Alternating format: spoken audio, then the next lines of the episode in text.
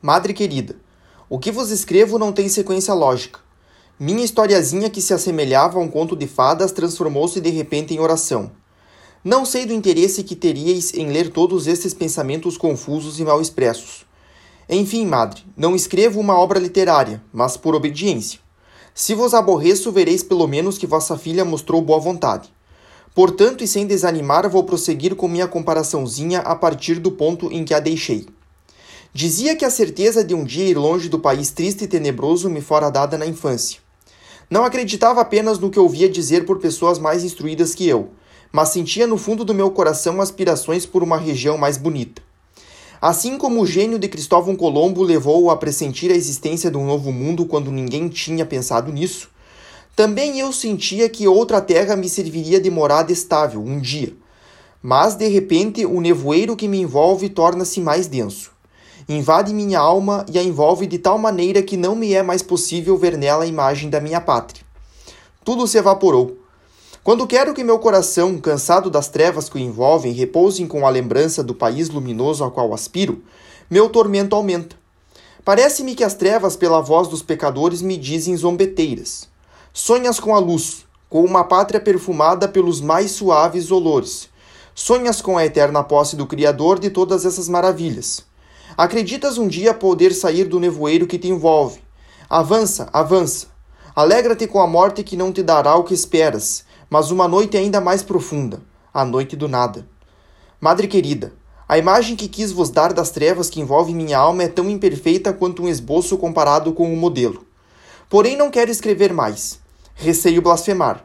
Receio até ter falado demais. Ah, que Jesus me perdoe se eu magoei, mas ele sabe que, embora sem o gozo da fé, procuro pelo menos realizar as obras. Creio ter feito mais atos de fé neste último ano do que em toda a minha vida. A cada nova ocasião de luta, quando meus inimigos vêm me provocar, comporto-me com bravura. Por saber que a covardia bater-se em duelo, viro as costas para meus adversários.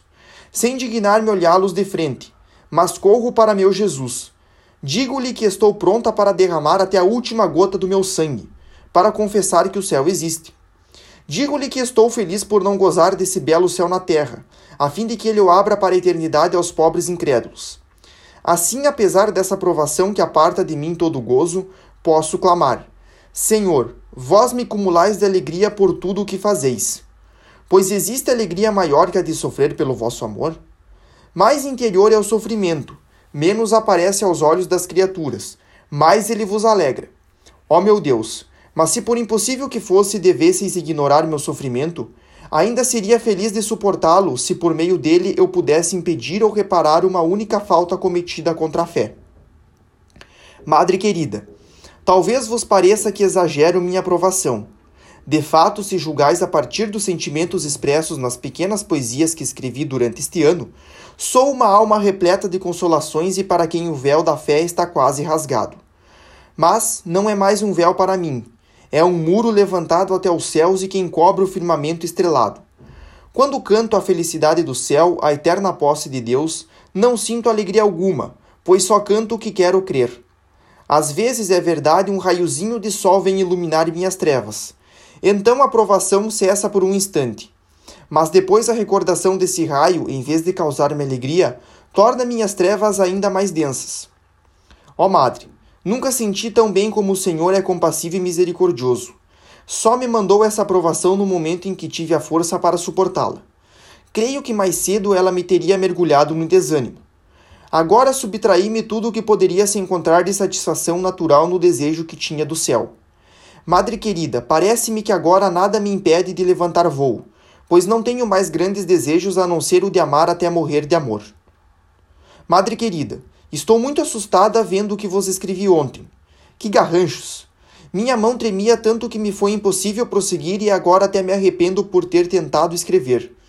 Espero hoje escrever de forma mais legível, pois não estou mais na cama, mas numa bonita poltrona branquinha. Ó Madre, sinto que tudo o que vos digo não tem ordem, mas sinto também a necessidade de antes de vos falar do passado, falar-vos dos meus atuais sentimentos. Se adiar, perderei talvez a lembrança deles Quero dizer-vos inicialmente o quanto estou comovida por vossas delicadezas maternas. Ah, acreditai, madre querida, o coração da vossa filha está repleto de gratidão. Nunca esquecerá o que vos deve. Madre, o que mais me comove é a novena que estáis fazendo para Nossa Senhora das Vitórias, as missas que mandais celebrar para minha cura. Sinto que todos esses tesouros espirituais fazem um bem imenso à minha alma. No início da novena, dizia-vos, madre, que era preciso a Santíssima Virgem curar-me ou me levar para os céus, pois achava muito triste para vós e para a comunidade ter o encargo de uma jovem religiosa doente. Agora aceito ficar doente a vida toda se isso for agradável a Deus, e consinto, até em que minha vida seja muito longa. A única graça que desejo é que ela seja interrompida pelo amor. Não, não receio uma vida longa, não recuso a luta Pois o Senhor é a rocha na qual estou erigida, ele é quem adestra minhas mãos para a liça e meus dedos para a guerra. Nunca pedi a Deus para morrer jovem, mas é verdade que sempre esperei que seja essa a vontade dele. Muitas vezes o Senhor contenta-se com o desejo de trabalhar para sua glória, e sabeis, madre, que meus desejos são muito grandes. Sabeis também que Jesus me ofereceu mais de um cálice amargo, que afastou dos meus lábios antes de eu bebê-lo, não sem antes me fazer provar o seu amargor. Madre querida, o santo rei Davi tinha razão quando cantava. Oh, como é belo, como é prazeroso o convívio de muitos irmãos juntos. Senti isso muitas vezes, mas é no meio dos sacrifícios que essa união deve acontecer na terra. Não foi para viver com minhas irmãs que vim para o Carmelo. Foi unicamente para atender ao chamado de Jesus. Ah, pressentia que seria um motivo de sofrimento contínuo viver com as próprias irmãs, quando não se quer conceder nada à natureza. Como se pode dizer ser mais perfeito afastar-se dos seus? Já se censurou irmãos por combaterem no mesmo campo de batalha? Já os censuraram por colher juntos a palma do martírio? Julgou-se sem dúvida e com razão que eles se animavam mutuamente, mas o martírio de cada um passava a ser o de todos.